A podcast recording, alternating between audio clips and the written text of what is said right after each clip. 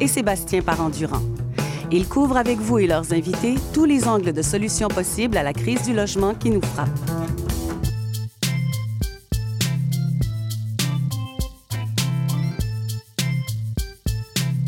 CIBL 101.5 Montréal. Vivre Montréal. Dans la radio communautaire, parce que les gens se sentent impliqués, là, comme une espèce de longueur d'onde. CIBL, au cœur de la vie citoyenne. Tu vas chercher les enfants à garderie, là, j'ai mon cours de yoga. Julie, Julie, on n'a pas d'enfant. Il est 18 h. CIBL 101.5.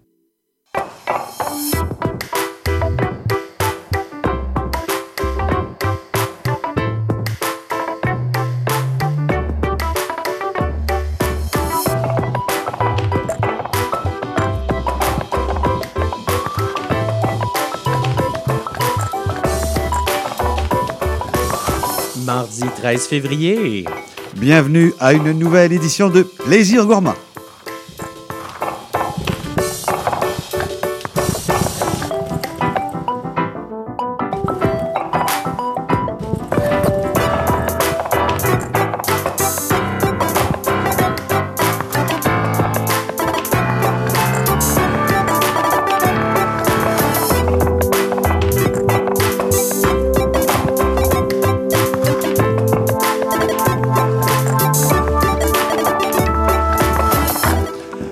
Bonsoir, bienvenue à tous, à toutes, à l'émission la plus gourmande de Montréal.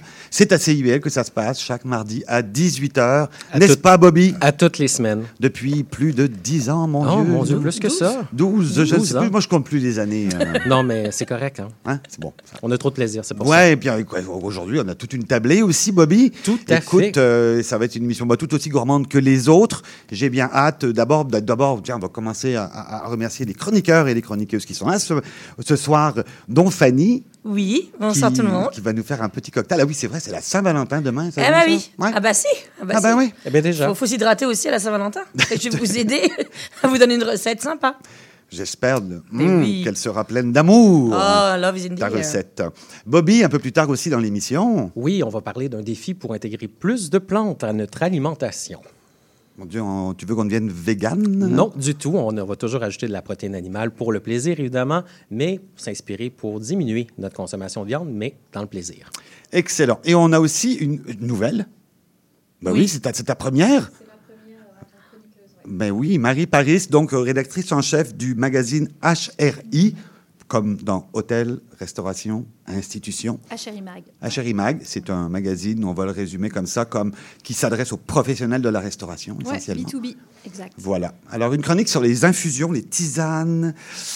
Thématique plante, hein, justement. Infusion tisane, mais euh, on va sortir de la petite tasse de, de fin de soirée. Là, ça va être un peu plus développé que ça. Excellent. Et alors, dans les découvertes qu'on va faire aujourd'hui, on a deux chefs qui sont venus nous visiter, Marie, euh, dont un que je crois que, que tu connais un peu, puisqu'on va, on va se le raconter après. On a, on a participé au même concours. Je vais vous présenter qu'en deuxième demi-heure, le programme aussi. On va parler du Miracolo, nouveau restaurant d'inspiration italienne, je vais l'appeler comme ça, euh, du boulevard Saint-Laurent. Euh, Exact. Euh, Alejandro, bienvenue. Merci. Ah, donc, à l'image un peu du Majestic ou du Darling, je ne sais pas si vous connaissez ces restaurants. euh, Alors, un nouveau, un nouveau venu, que je suis allé visiter d'ailleurs, euh, plein d'ambiance, euh, et puis une bouffe super intéressante. On va en parler évidemment tout à l'heure en deuxième demi-heure. Et on va aussi, il est déjà arrivé avec ses couteaux. Alors, découvrir, ah non, mais vous allez voir une- un artisan qui fait des couteaux comme ça, j'ai jamais vu ça. On va voir un petit peu, on va découvrir son œuvre, parce que là, on est quasiment dans le dans l'œuvre artistique. Mais pour commencer cette... Oui, Bobby. Il ne faut pas oublier non plus qu'on a Thomas Deschamps qui vient avec nous du bistrot Tête Brûlée en première demi-heure. C'est exactement là où je m'en venais parce que oh, je vais revenir moi sur mon, ma feu- mon, mon, mon week-end de fou que j'ai vécu parce que là je, je- je suis jugé parti ce soir évidemment puisque je fais partie du jury de la, du championnat culinaire canadien dont la finale se tenait à Ottawa donc il y a deux week-ends pas le week-end dernier mais l'autre juste d'avant 3 février et c'est Thomas qui avait remporté la finale de Montréal en novembre dernier Eh, merci, merci beaucoup. il était finaliste donc à Ottawa. Malheureusement, il n'est pas monté sur le podium parce que c'est l'Ouest qui a conquis le Ah. podium d'Ottawa, effectivement. Vancouver, Edmonton, Calgary, hein, c'est ça le- à peu près Ouais, le, ça, le podium. Mais tu es venu là et, et c'est super gentil d'être venu parce que je voulais justement que tu nous racontes les épreuves. Parce que c'est un championnat particulier, c'est pas juste euh, je viens présenter mon assiette et juger, parce qu'on Ah, a non, une non. dizaine de juges. C'est beaucoup plus que ça, ça se déroule sur trois jours. Ah oui, c'est vraiment très technique. Là, on a trois épreuves euh, pour nous départager. Donc, euh, la première est basée vraiment sur l'accord mets et vin. Donc, en fait, on nous donne un vin mystère. Alors, Euh, on, parle d'une bouteille donc qui est évidemment dont on ne connaît pas, hein, évidemment, Ah le- n'y a même la pas nature. d'étiquette dessus. Là. C'est vraiment incroyable. là. Donc, on arrive, on a toute, euh, toute, euh, toute une journée où on nous explique les règles et tout ça du concours. Et puis, donc, le soir, on, on est quand même déjà fatigué, un petit peu stressé. et puis là, on nous sort une bouteille de vin dans une boîte qui n'a pas d'étiquette. Et là, il faut qu'on devine euh, le, le type de vin que c'est, le cépage, Ok, etc. Ce qui est cool. quand même super compliqué. On sait que c'est un vin canadien, c'est la seule chose. Ah, Ouais, c'est la seule C'est chose. C'est la règle unique. Canadien. Puis, on- il faut dire aussi quand même qu'on sortait d'un resto indien où on a mangé énormément d'épices. On a tous la bouche complètement saturée et là ils te donnent un vin comme ça. C'est vraiment quelque chose. C'est le piège déjà pour commencer. Et vous avez toute la journée du lendemain pour faire vos achats et servir 250 personnes. C'est ça exactement. Avec un budget de 2,20$ par personne. Oula! Et, il Ah faut, ouais, et il tige. faut évidemment que le mariage mai 20 soit parfait, parce que c'est ça le but. Il y a 10 candidats devenus de 10 villes partout d'ouest en est, dont Ouais. Thomas, et qui doit euh, délivrer, donc euh, livrer cette, euh, cette assiette à partir du vin mystérieux. C'est ça, tout à fait. Puis alors, ça peut paraître facile, mais je peux vous dire qu'avec la pression, avec le, le- le matériel qui est différent, avec tout ça même, c'est quand même extrêmement Ouais. compliqué. Euh, les chefs, je peux vous dire que le matin, parce qu'on nous donne le vin le soir, et le lendemain matin, quand on se lève, je peux vous dire que les chefs, il y a personne qui a dormi, plus de deux heures, là, ça se voit sur tout le monde. On part faire nos courses dans une ville qu'on connaît pas, avec un taxi, là, et puis quand on revient, on arrive dans une cuisine qu'on connaît pas. Puis au début, ça se passe très bien parce que dans la cuisine, nous, on est arrivés les premiers du retour des courses, on était vraiment organisés. Puis là, il y a personne, il y a beaucoup de matériel, donc on se dit ah c'est cool et tout. Mais là, d'un coup, il y a 18 autres cuisiniers parce qu'on est deux par équipe qui s'en viennent et on se met à préparer à manger pour 2500 personnes dans la cuisine qu'on connaît pas. Et là, je peux, là, ça, là, ça commence à arriver, euh, la pression et tout ça. C'est vraiment une Et expérience vous- Vous incroyable. êtes combien à le faire? Enfin, je veux dire, toi, tu es venu avec ta brigade ou... Non, moi, je suis venu avec mon sous-chef. Ok, vous êtes deux par. euh, par- c'est un- binôme. Ils sont, ils sont, oui, vous n'êtes pas secondé par les étudiants encore, hein, ça c'est bah, lendemain. en fait, oui. les- non, non, les étudiants, ils arrivent après. Les étudiants, ils arrivent, euh, genre, euh, quand ça fait 3-4 heures qu'on est dans la cuisine. Ouais. Là, il y a trois étudiants qui arrivent. Donc, euh, nous, euh, on a eu de la chance, c'est qu'on a eu euh, trois étudiants qui étaient vraiment incroyables.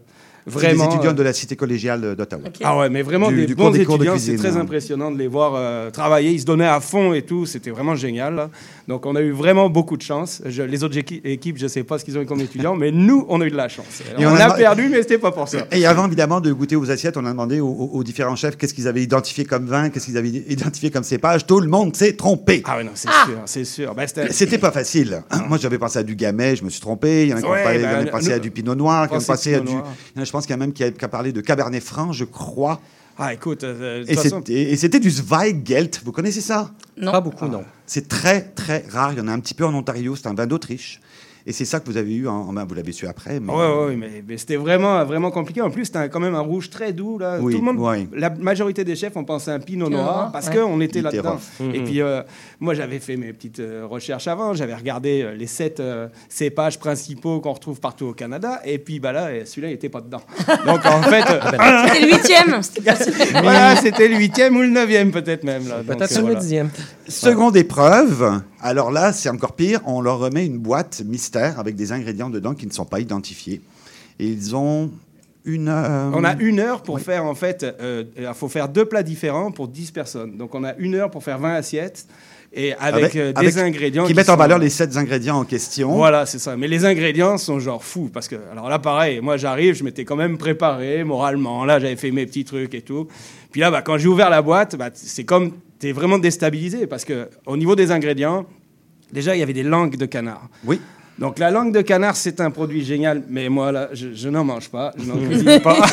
Écoute, j'en ai acheté il y a genre 10 ans pour voir ce que c'était. Je me suis dit, je vais faire quelque chose avec, et puis j'ai rien réussi à faire avec ça. Donc euh, là, bon, Ça déjà, partait mal. ça part mal, tu vois. Mais Il c'est y, avait, le- il y avait un poisson, il y avait, Oui, il y du, avait un du turbo. il y Voilà, il y avait du faro.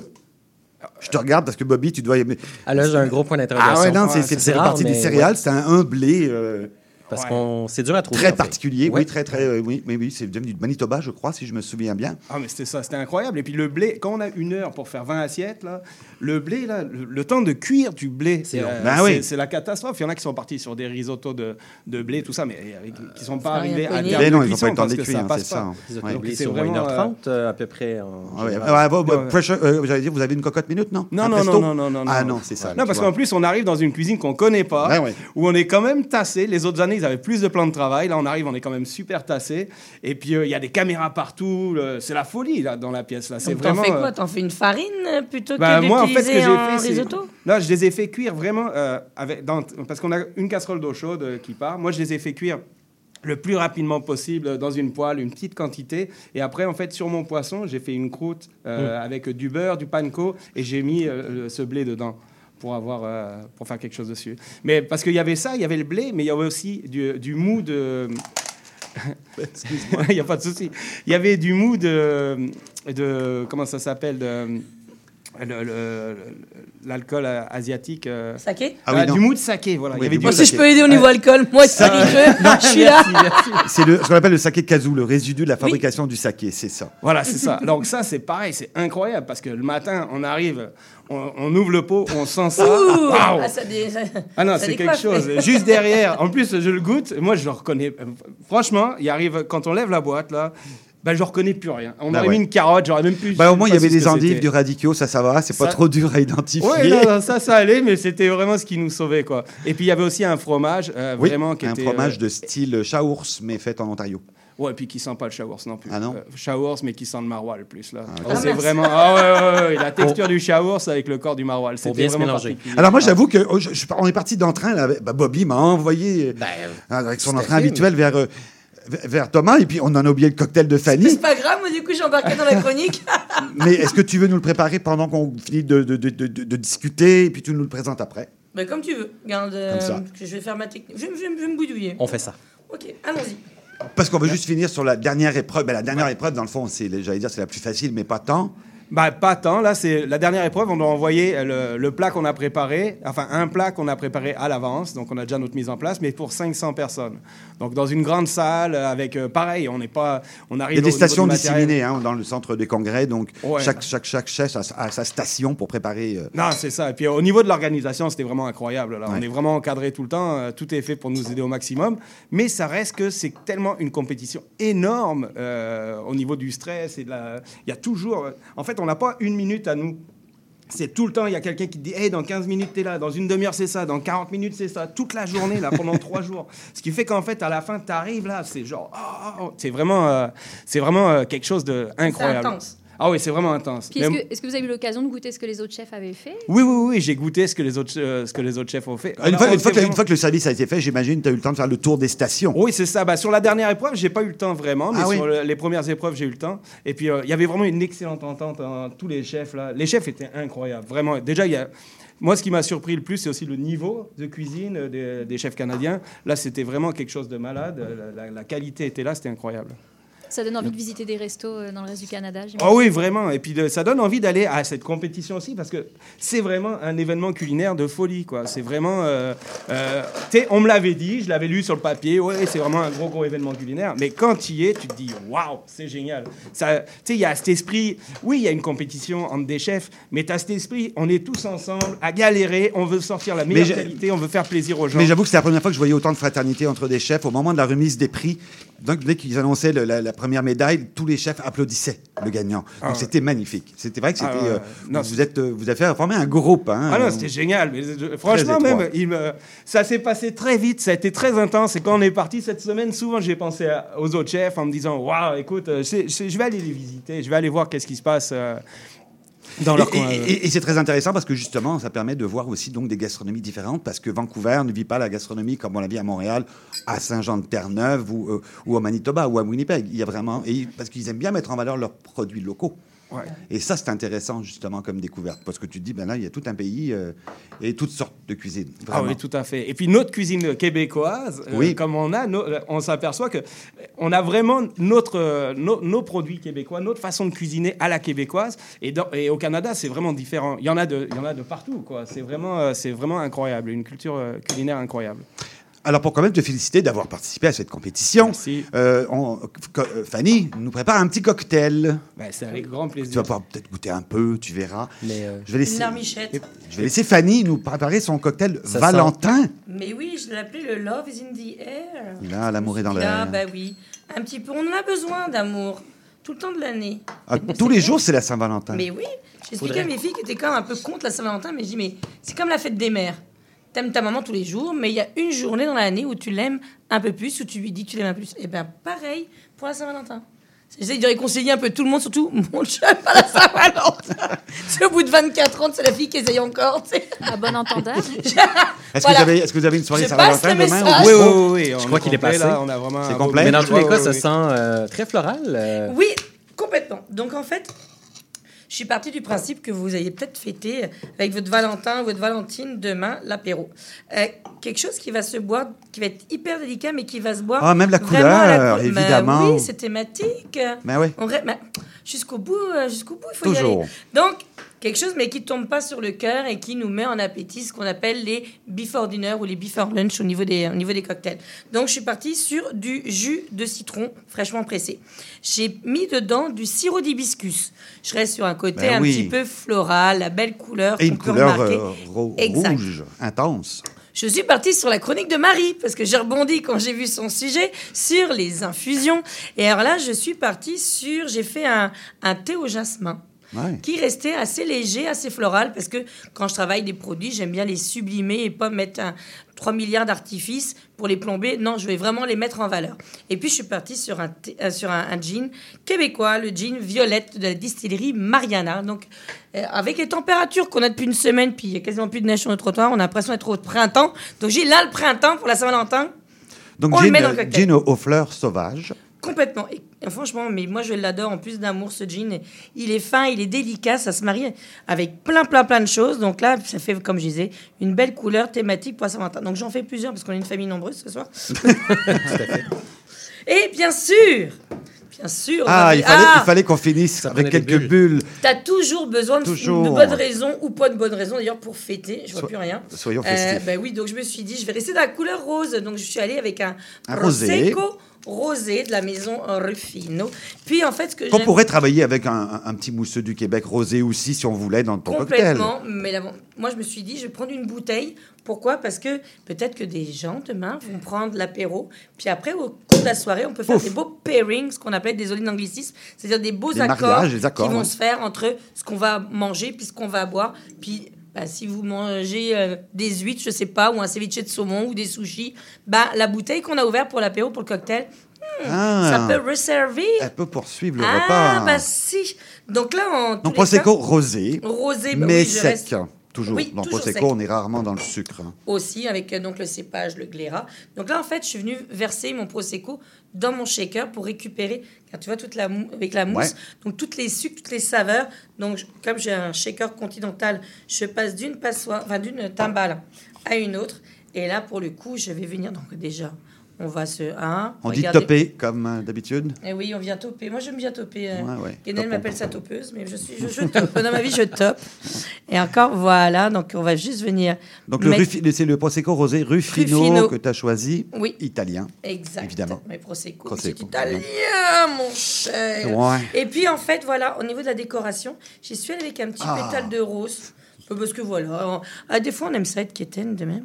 Ah, Ben. Arrêtez, on arrête de jouer les gros bras, même si c'est à Saint-Valentin. C'était pas qu'Étienne à la Saint-Valentin, quand est-ce que tu l'es? Ben, exact. Marie? Hein, on se comprend-tu qu'à un moment donné, là, il faut T'aimes la Saint-Valentin, toi? Alors, euh, on n'a pas pour habitude de la fêter. Mais en tout cas, c'est l'occasion de se commander une bonne petite bouffe ou d'aller au resto. Mais Ouais. euh, Et ben voilà. On va pouvoir Donc, en goûter maintenant, et faire passer euh, au chef. Attends, et, déjà, euh, un autre petit tour. Ah, pas- c'est pas Attendez. fini, bon Ah oui, parce que quand on vient toper, il faut qu'on donne un petit tour de cuillère. Parce que sinon, à la première gorgée sur le dessus, nous n'aurons que le Prosecco. J'en je profite, puisque, si tu permets, Fanny. Euh, soir- soirée de Saint-Valentin demain au bistrot. Ah, parce que bon, il faut quand même parler Oui, un peu le, rapidement de, du bistrot, les têtes brûlées à Mascouche. Bah, parfait. Donc, euh, bah, Qu'est-ce oui. qu'on mange demain soir? C'est complet. Hein, si Ah, oui, c'est hein. complet pour demain Tant soir, mieux. mais là, on était parti sur un, un menu 5 services pour 70 dollars. Donc, euh, le premier plat, c'était une soupe, un genre de bouillon, bouillon thaï avec du foie gras poché euh, dedans. Mm. En deuxième plat, c'est un croustillant, un millefeuille croustillant de thon, passion et gingembre. Euh, après le premier plat chaud, on a un risotto fruits de mer avec du saumon gravlax. En deuxième plat chaud, on a un rable de lapin farci avec une sauce aux pleurotes. Classique. mais- Euh, oui, classique, mais très bon. Et puis en dessert, une trilogie de desserts. euh, euh, voilà, ça va être ça. Ça donne le goût. Est-ce qu'au Miracolo, on, on- on a un menu, un menu spécial Saint-Valentin ou on fait comme d'habitude? Euh, comme d'habitude, mais en spécial, on va y aller avec un spaghetti ou boulette de viande euh, parce qu'on trouvait ça romantique euh, comme euh, La Belle et le Clochard. Oh, trop mignon. Oui, c'est joli aussi, ça. Bon, un classique. Fait que cheers. Je vous invite le à, je vous invite à goûter. Merci beaucoup, Fanny. Ça me fait plaisir.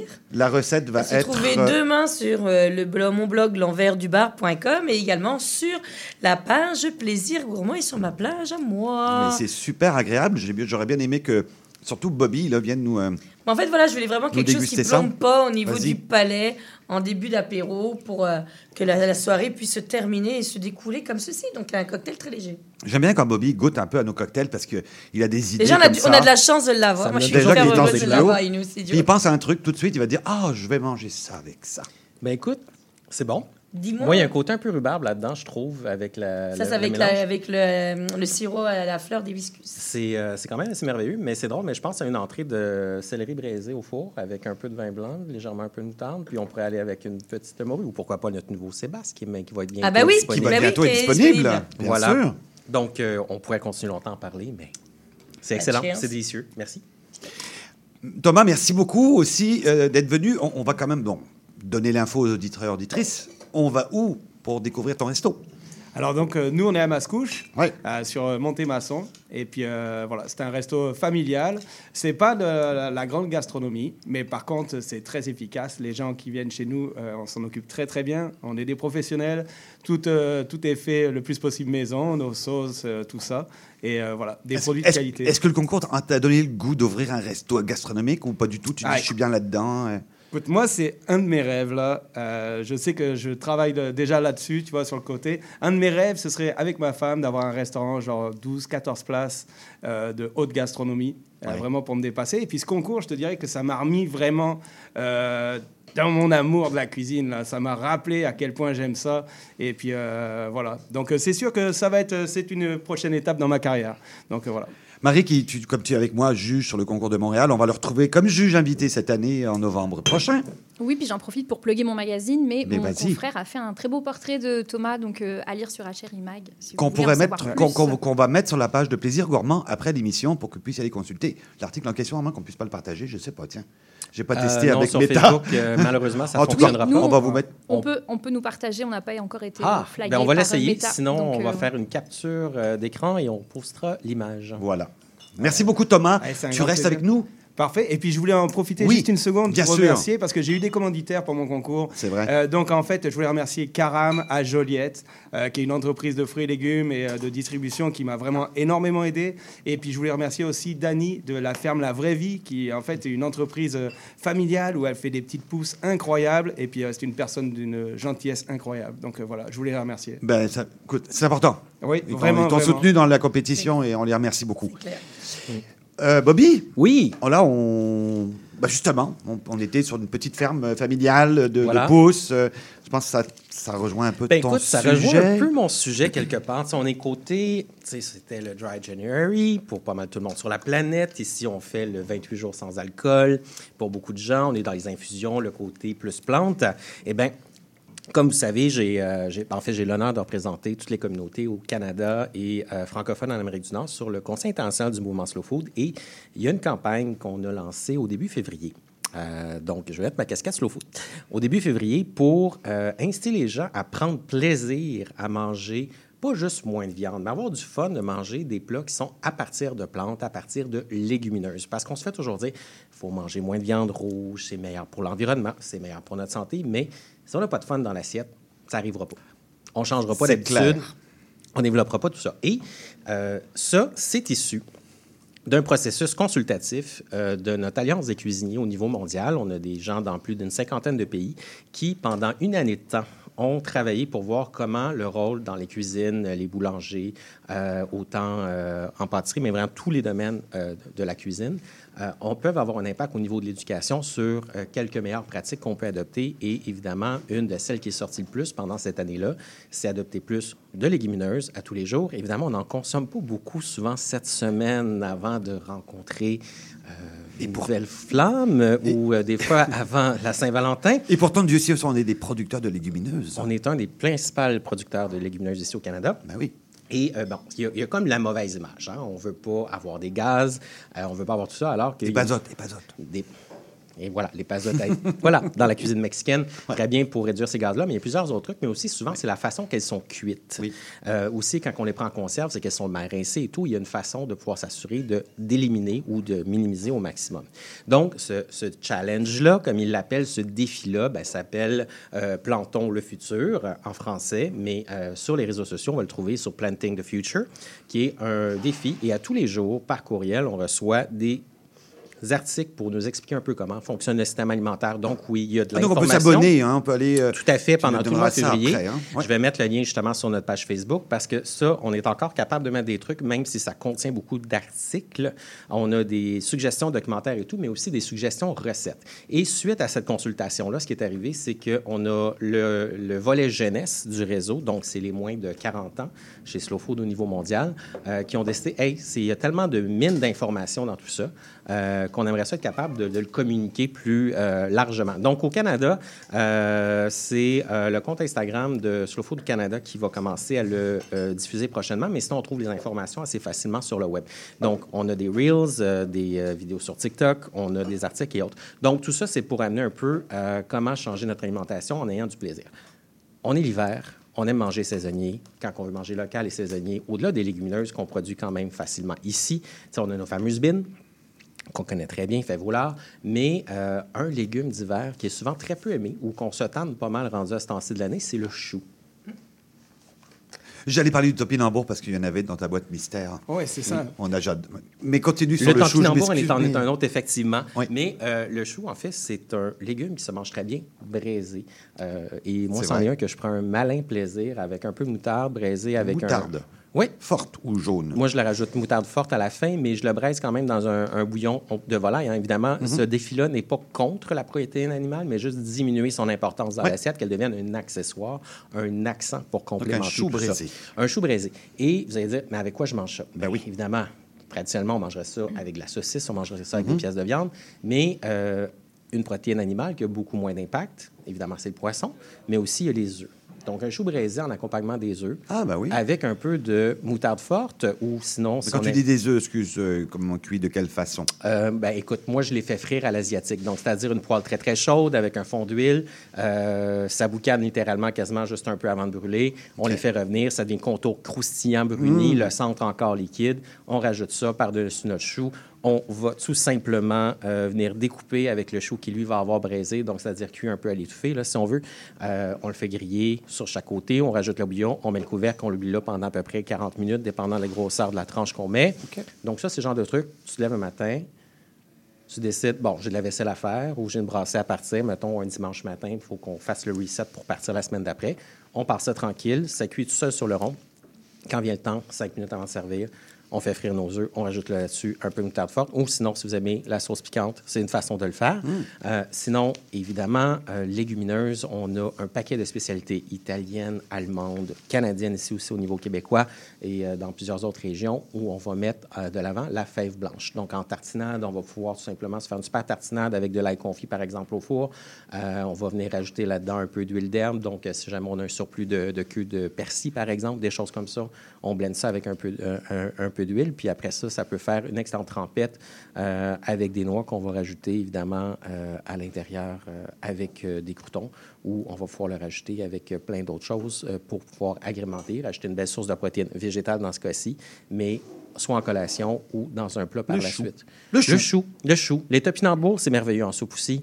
Euh, il y a mille et une recettes qui sont disponibles. On a des documentaires, euh, si vous voulez, plus côté comprendre le système alimentaire. Il y a le fameux Food Inc., Rotten et compagnie qu'on connaît tous.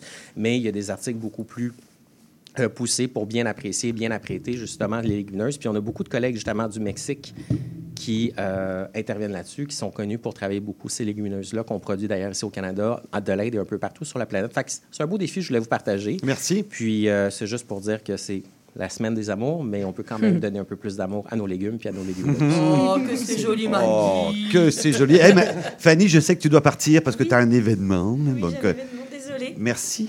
Merci à vous. Oui, Bonne Saint-Valentin. à On se voit dans bientôt, ouais. semaines. Cheers. Merci. Bobby, euh, ben, le chou, ça, me- oui, là, tu me, tu me tentes. Ben, c'est parce qu'on l'oublie souvent. Oui.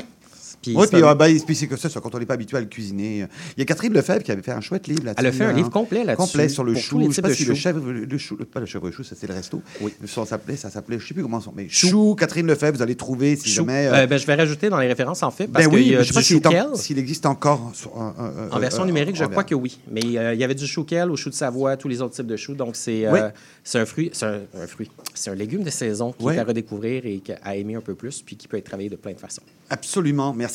Merci beaucoup, mais Bobby. Ça fait plaisir. Bon, ben, la première demi-heure est déjà finie. On va prendre une petite pause, parce qu'à CIBL, à chaque demi-heure, on prend une petite pause, mais pas longue, parce qu'en deuxième demi-heure, on va revenir avec Marie Paris, c'est ses infusions magiques. Là, j'ai- en tout cas, j'ai hâte de voir. Je ne connais pas ton sujet encore. Mais tu m'as dit que c'était plus rock'n'roll que ça en avait l'air. rien de magique. Il y a rien de magique, t'es sûr? C'est que du légal. Alejandro Vega, tout de suite après aussi la pause, le restaurant Miracolo à découvrir sur le boulevard Saint-Laurent. Et Pierre Roy, le coutelier, et ses couteaux incroyables. Vous allez voir l'artisan. Vous allez surtout l'écouter, l'entendre tout de suite après la pause à Plaisir Gourmand. CIBL. Insatisfaction face au service scolaire, violence à caractère sexuel concernant un élève? Quand ça se produit, le protecteur national de l'élève est là pour veiller au respect des droits des élèves et de leurs parents. Ce nouvel acteur dans le système d'éducation du Québec offre un recours facile d'accès et garantit un processus simple et rapide. Il permet de porter plainte tout en offrant un traitement rigoureux, digne de confiance et équitable. Rendez-vous sur québec.ca baroblique droit trait d'union élève pour en savoir plus. Le protecteur national de l'élève, l'ombudsman de l'éducation. Vous êtes locataire et avez décidé de déménager? Assurez-vous d'avoir signé un nouveau bail avant de résilier votre bail actuel. N'attendez pas. Commencez votre recherche de logement dès maintenant.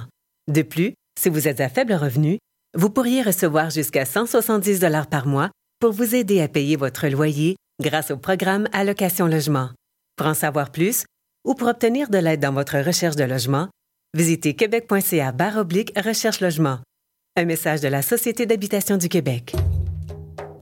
Trésor d'Orient est un programme musical artistique animé par Sami Hilal sur les ondes de CIBL 101.5 FM Montréal.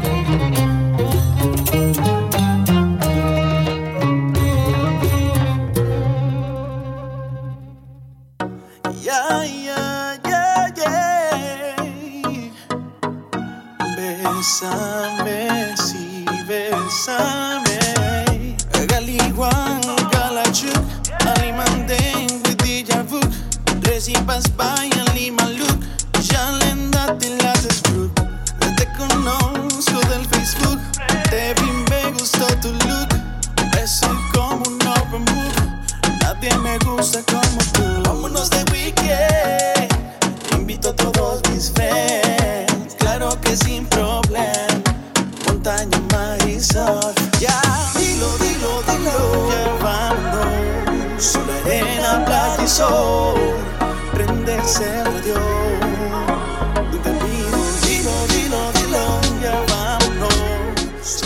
Plaisir Gourmand à l'antenne de CIBL, euh, l'heure la plus, euh, la, plus, la, plus, la plus délicieuse de l'antenne. Bobby Ah, tout à fait. Hein? Bon, puis pour cette deuxième demi-heure, eh ben, j'ai déjà les deux invités en face à qui jasent, ils- ils- parce que vous allez voir, enfin, vous allez surtout entendre un coutelier. Enfin, moi, je trouve que ces produits sont assez exceptionnels. Ça ressemble à rien de ce que j'ai pu voir dans la coutellerie. Alors, on va découvrir ça dans la deuxième demi-heure. Marie, tu as vu hein, les beaux couteaux euh, et Alejandro aussi, on va parler du Miracolo dans pas long. On va commencer avec la chronique de Marie parce qu'elle voulait euh, nous parler des tendances dans le domaine des infusions. Mais en fait, la Tisane, tendance de l'infusion euh, et de la tisane qui revient sur le devant de la scène culinaire. Bon, dès que je vous dis infusion, là, vous êtes en train de penser à la petite tasse de camomille. euh, De Avant de se coucher, tu vois, oui. C'est pas ça. Moi, je vous parle donc de la, la tisane et les infusions de qualité qui sont vraiment en train de revenir sur le devant de la scène, dans les restaurants, dans les cocktails, dans les bars. Euh, bah déjà même au niveau grand public, là on voit de plus en plus de compagnies euh, émerger au Québec. Je vais vous en citer quelques-unes. Il y a Typica euh, qui est à Sacré-Cœur sur la côte nord, qui commercialise donc du thé du Labrador, du thé des bois, de la rose, tout ça cueilli dans la région. Il y a la ferme d'Achille à Saint-Ubalde dans la région de Portneuf. C'est pas loin de chez moi, ça. Qui, ben voilà, dans le coin de Portneuf, donc avec la tisane Ah à oui. l'argousier. Argousier, c'est chouette, là. hein Ouais, c'est hyper bon. Et Floem aussi, entreprise montréalaise, là, qui est un petit peu plus jeune, euh, qui vend donc des tisanes boréales. Donc il y a vraiment une hausse de l'offre liée aussi à une hausse de la demande. Donc pour parler de ça, moi je suis allée euh, interviewer un peu les papes du thé et de la tisane au Québec, donc Amelia Sinensis, Ah. euh, donc spécialiste des thés de dégustation.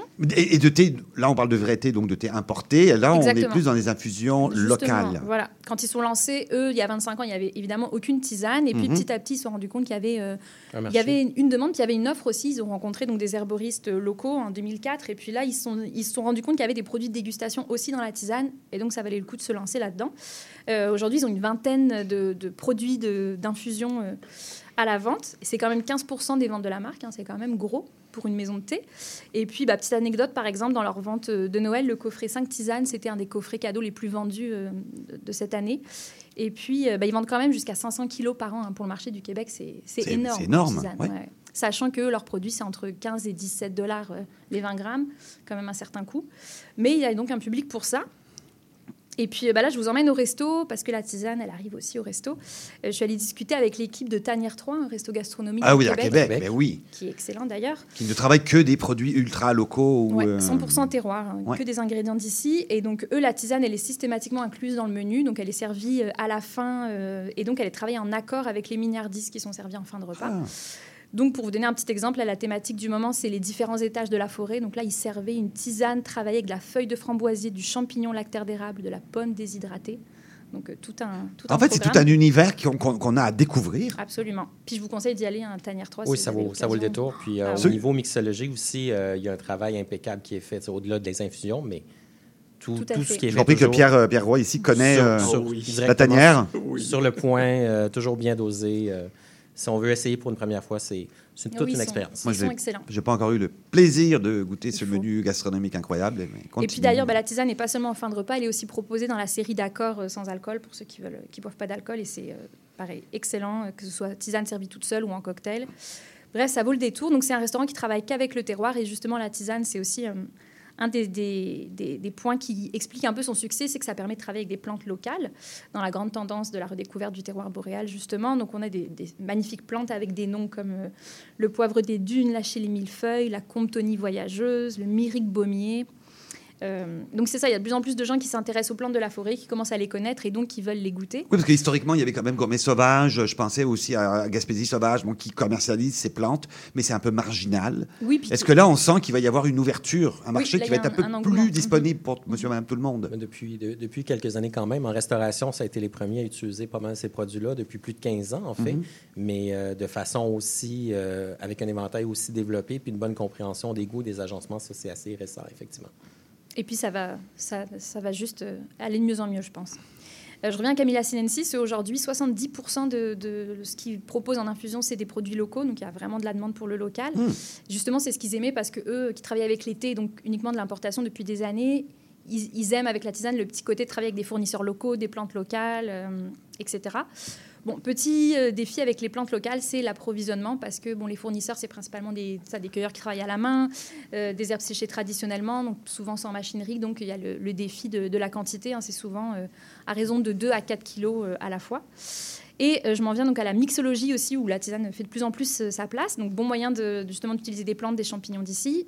Euh, je me suis entretenue avec Claudia Doyon, hein, la directrice du bar Nacara à Montréal, donc, qui est aussi herboriste, mixologue.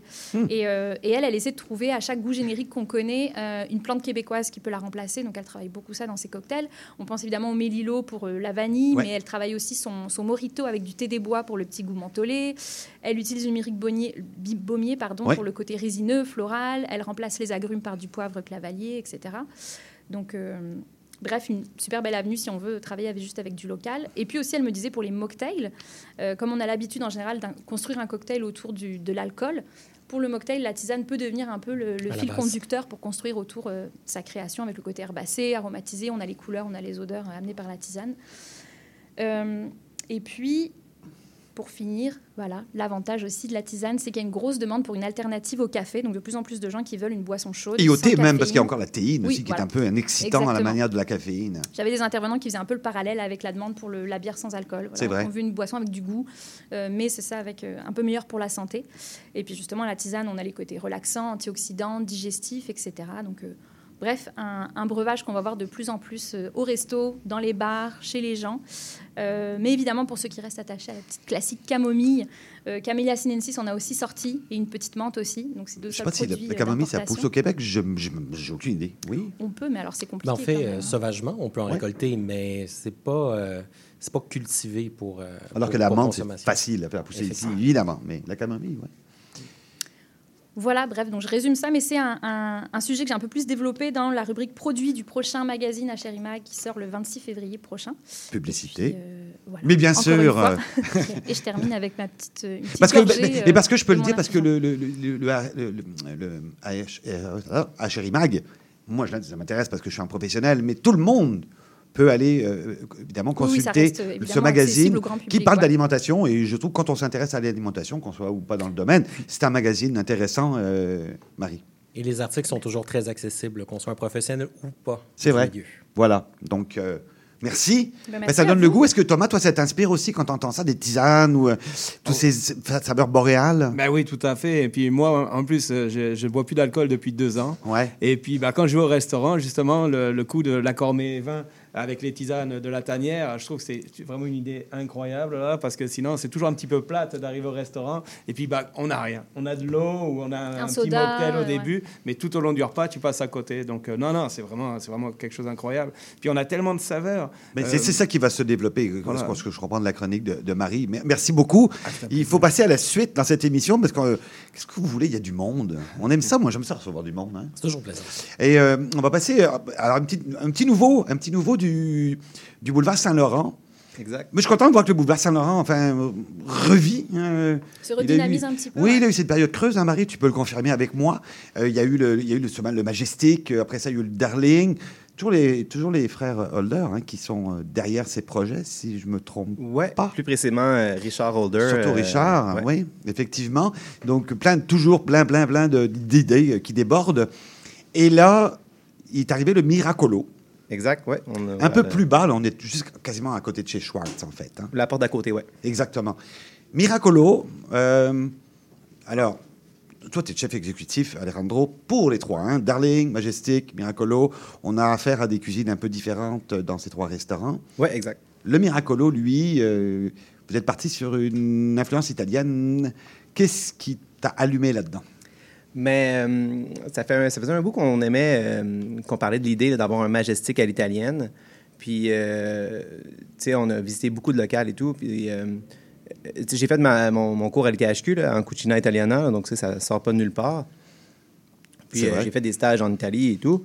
Puis, euh, ouais, donc, c'est un, c'est un, c'est un médium, comment on pourrait dire, un une thématique qui nous plaît, là, tu sais, qu'on qu'on voulait explorer. Il y a beaucoup de restaurants italiens à Montréal. C'est pas ça qui manque, j'allais dire. Ouais, il faut savoir se différencier. Quand même. Voilà. Bon, part- évidemment, j'exclus toutes les pizzas parce que c'est pas ça. Qui, ça, c'est vraiment pas ça qui manque.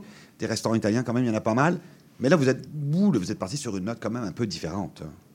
Ouais, mais tu sais, le fait qu'on. ne- je ne suis pas italien, euh, il y a aucun. Dans, dans l'équipe, on a quelques Italiens, là, de. Mais ouais, c'est quelque chose que.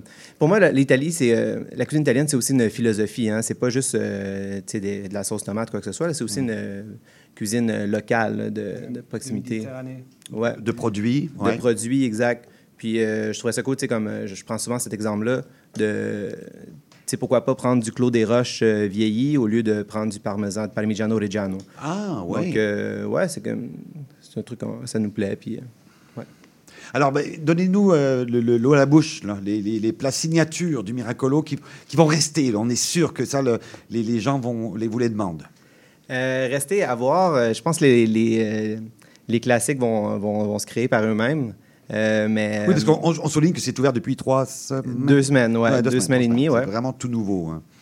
Donc, ouais, le menu est divisé par catégorie là, pâtes, légumes, poissons, viande et amuse-bouche. Puis euh, après ça, on a trois à quatre euh, items par catégorie. Puis euh, pour l'instant, on va travailler sur changer un item ou deux par mois, puis selon la saison et tout. Mais en ce moment, coup de cœur pour les aubergines, coup de cœur pour le crudo. personnellement, j'adore. Crudo artichaut, c'est super. Euh, sinon, les pâtes, euh, c'est vraiment un, un médium vraiment le fun à travailler, là, surtout pour euh, les végés et pour dans la viande, monsieur, madame, tout le monde. Donc, ouais. Et puis, ce que j'ai pu goûter la semaine passée, c'était une réinterprétation du Vitello Tonato. Ouais. Euh, Alors, Vitello Tonato, je ne sais pas si vous connaissez euh, Vitello J'adore Tonato, ça, moi j'adore. Mais oui, hein, c'est vraiment le- normalement le rôti de veau tranché mince avec cette sauce au, au thon, Sauce en au thon. gros. là. Une genre de mayonnaise au thon. C'est Oui. pas exactement ça, mais c'est ce qui ressemble le plus. Puis euh, c'est, c'est un accord divin, mais on pense pas à faire ça ici. Ouais. Mais on trouve ça dans le nord de l'Italie. C'est Ouais. classique. Mayonnaise au thon avec beaucoup de capre, Ouais. puis euh, citron. Euh, mais dans le fond, on voulait quelque chose pour, euh, pour un snack, pour un apéro. Euh, quelque chose de frit, ça marche bien. Puis les riz de veau, je trouvais que c'est une coche au-dessus d'un, d'un poulet frit, par exemple. Donc, euh, on fait un riz de veau euh, frit. Popcorn. Popcorn, oui, exact. Taille popcorn, comme on peut qu'on pourrait dire. Puis euh, c'est avec une salsa tonata. Puis un peu de citron, un peu de persil, poivre. Puis euh, ouais, c'est le fun. Est-ce qu'on peut parler un peu de la carte des vins? Euh, carte des vins, je m'occupe pas de la carte des vins, mais Ouais. Euh, euh, carte des vins, on se donne pas de limite nécessairement. Alors, on n'est pas strictement en Italie. Euh, on est intéressé à- un peu sais, aux produits locaux, évidemment. Puis, euh, que ce soit vin français ou. euh, mais oui, on, une petite spécialisation en Italie, bien sûr. Alors, la décoration. Moi, je ne sais pas si tu es à l'aise de parler de la décoration. Moi, Ben ça oui. m'a ça m'a renversé, en fait. Euh, parce que bon, c'est. C'est un des points forts de, du Miracolo. Là, Moi, j'allais dire que c'est un des points forts du Majestic aussi, puis du Darling. Quand Ouais. même tout un travail. hein, de- euh, tu confirmes, Bobby? Ouais, tout euh, à fait. Euh, Autant majestique que le Darling. Le Darling, tu vas là pour un café, viennoiserie le matin ou dans la journée, puis tu arrives le soir, c'est complètement un restaurant.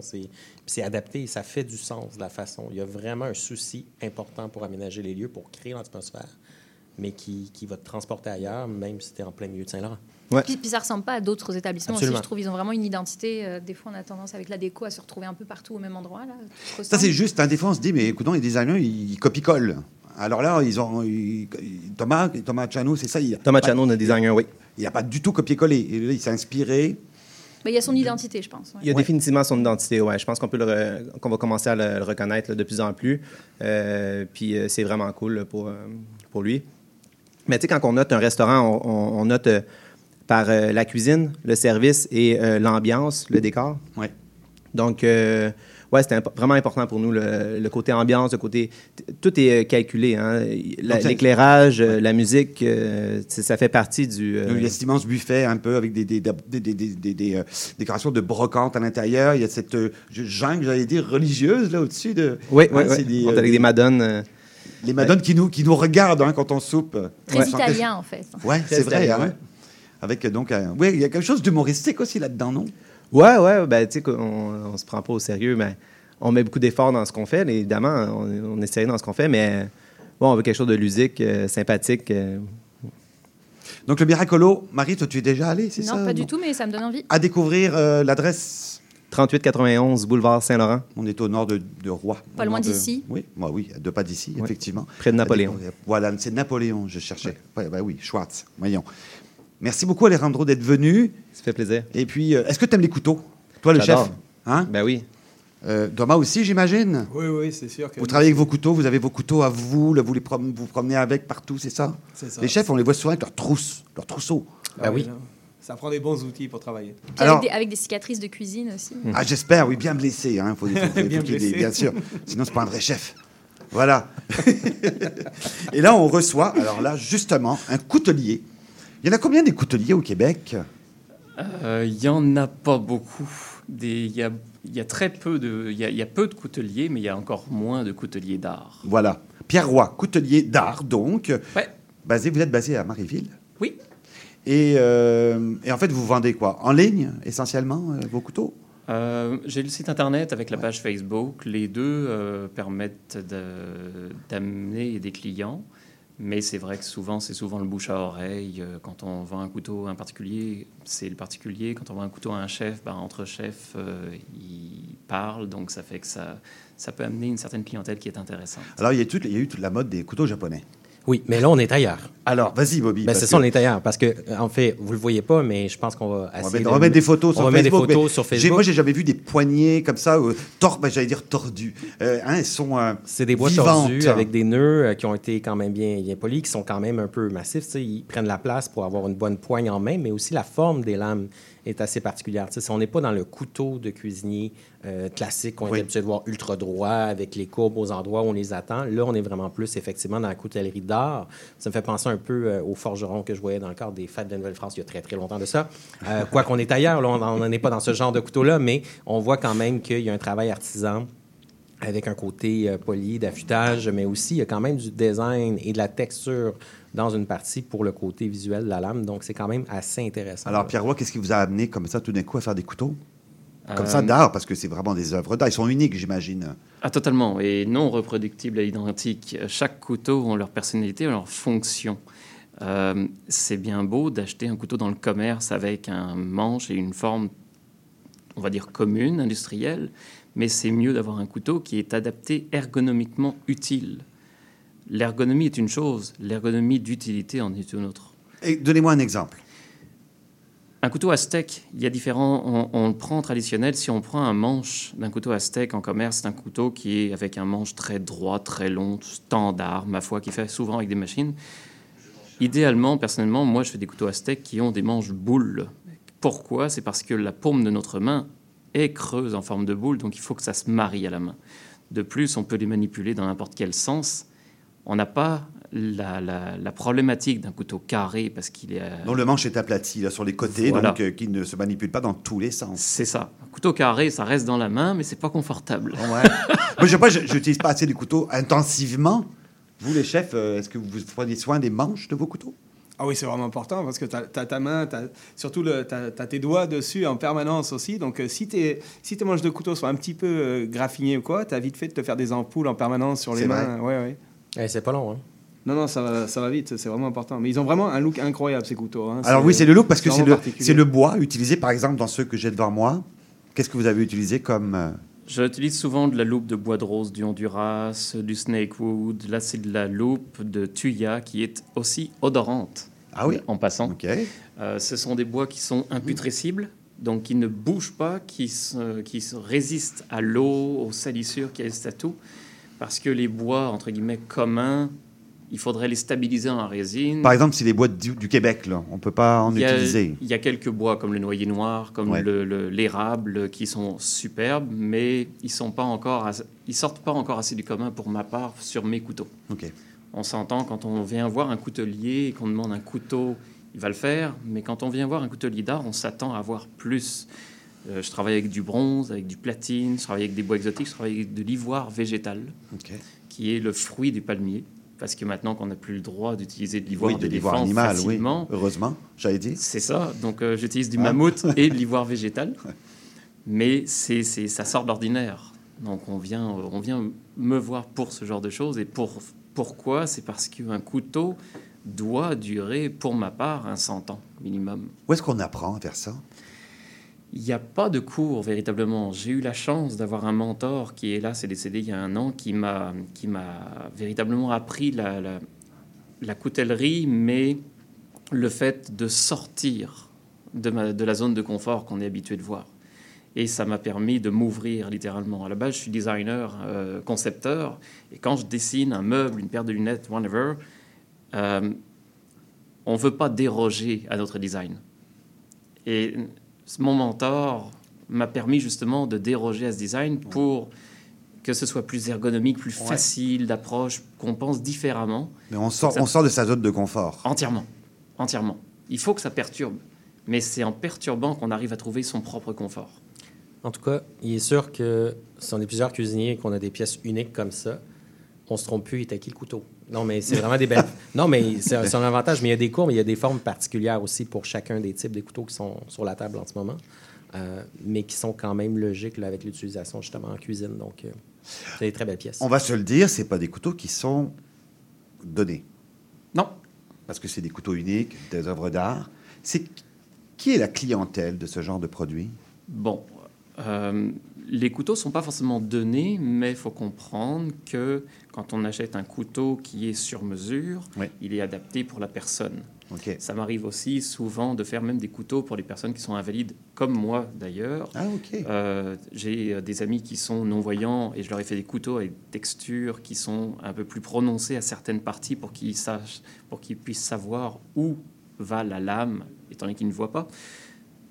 Une petite aparté accessoirement, ils ont beau être non-voyants, c'est eux qui entretiennent le mieux les couteaux.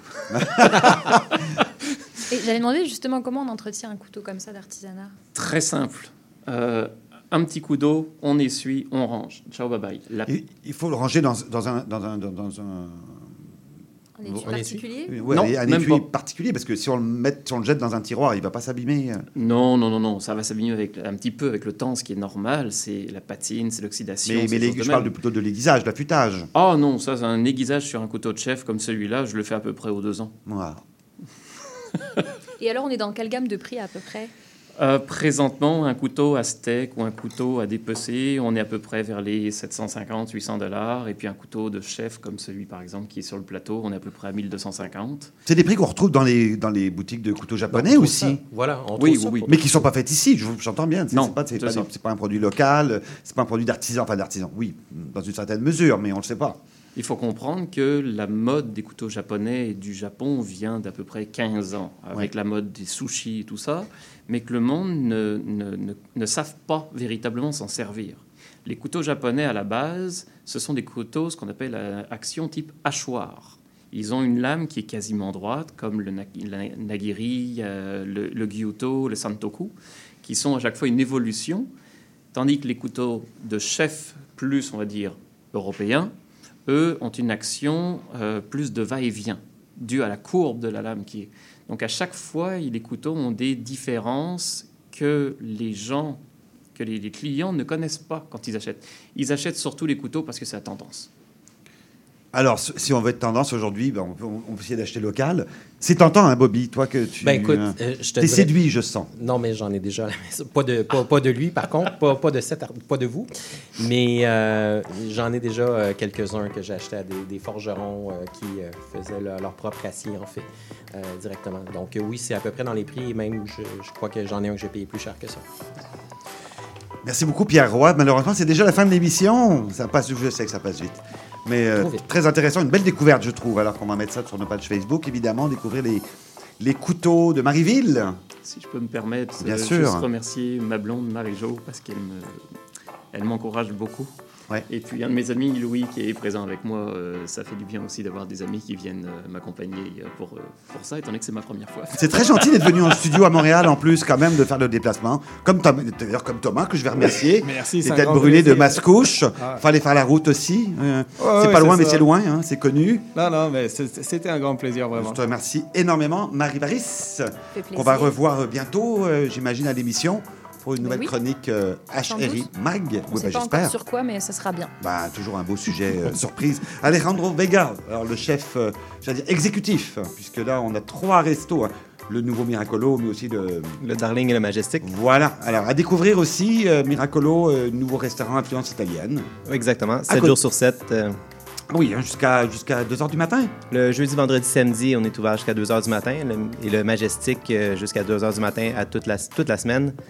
Et euh, on s'enligne pour les brunchs pour le Miracolo dans quelques semaines. Et vous avez trouvé du staff. Oui. Bravo. Merci à Bobby. C'est un plaisir. Euh, merci encore. On va, on, va, on, va, on va manger du chou, je te promets. On va Hein? manger du chou. Je vais mettre euh, une recette, euh, évidemment, avec les liens pour la campagne. Et euh, ben, merci, Gilda. Puis, Ben ben, oui, on remercie Fanny aussi pour son super cocktail de Saint-Valentin. Tout le monde l'a apprécié, je pense. hein, les verres sont vides autour de la table. Il n'en reste plus du tout. Merci à Sébastien Leblanc, toujours fidèle à la console pour cette émission. Évidemment, on va se retrouver la semaine prochaine. Plaisir Gourmand, c'est tous les mardis à 18h. hein. Et- Sophie Ginou, oui. En reprise aussi le jeudi. Ah, merci, c'est gentil de me préciser ça. Donc, on sera là, fidèle au poste, la semaine prochaine avec Sophie. Je vous souhaite un très bel appétit. CIBL 101.5 Montréal. Vous cherchez une activité ludique et rassembleuse? Inscrivez le Bingo Radio de CIBL à votre agenda. Chaque semaine, courez la chance de gagner 3500 dollars en prix. Invitez vos amis et jouez avec nous tous les dimanches dès 13h. Pour participer, procurez-vous les cartes de jeu du bingo de CIBL dans un point de vente près de chez vous. Pour trouver des lieux, Visitez notre site web au CIBL1015.com sous l'onglet Bingo Radio de CIBL. À dimanche prochain et bonne chance! Aujourd'hui, nous soulignons la Journée mondiale de la radio, célébrée avec fierté par l'UNESCO. Depuis plus de 50 ans, la radio communautaire a été la voix qui connecte, inspire et unit nos communautés. Imaginez tout ce qui a été partagé par nos talents locaux, ceux qui ont mis en lumière toutes ces idées qui façonnent notre monde. La radio est un lien indestructible qui connecte nos cœurs et célèbre nos différences. Célébrons la puissance de la radio qui transcende les frontières, qui brise les barrières et qui donne une voix à chacun. Bonne écoute et que la radio continue à illuminer nos vies. Bonjour à toutes et à tous, ici Charline Caro. Retrouvez-moi du lundi au jeudi à 9h pour l'émission Les Aurores Montréal. Actualité, culture, entrevue, vous saurez tout sur Montréal. Alors à bientôt dans Les Aurores Montréal.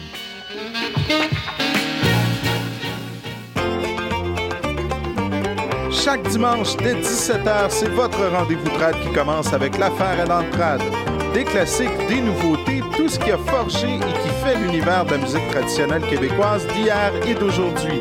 L'affaire est dans le trad le dimanche de 17h à CIBL.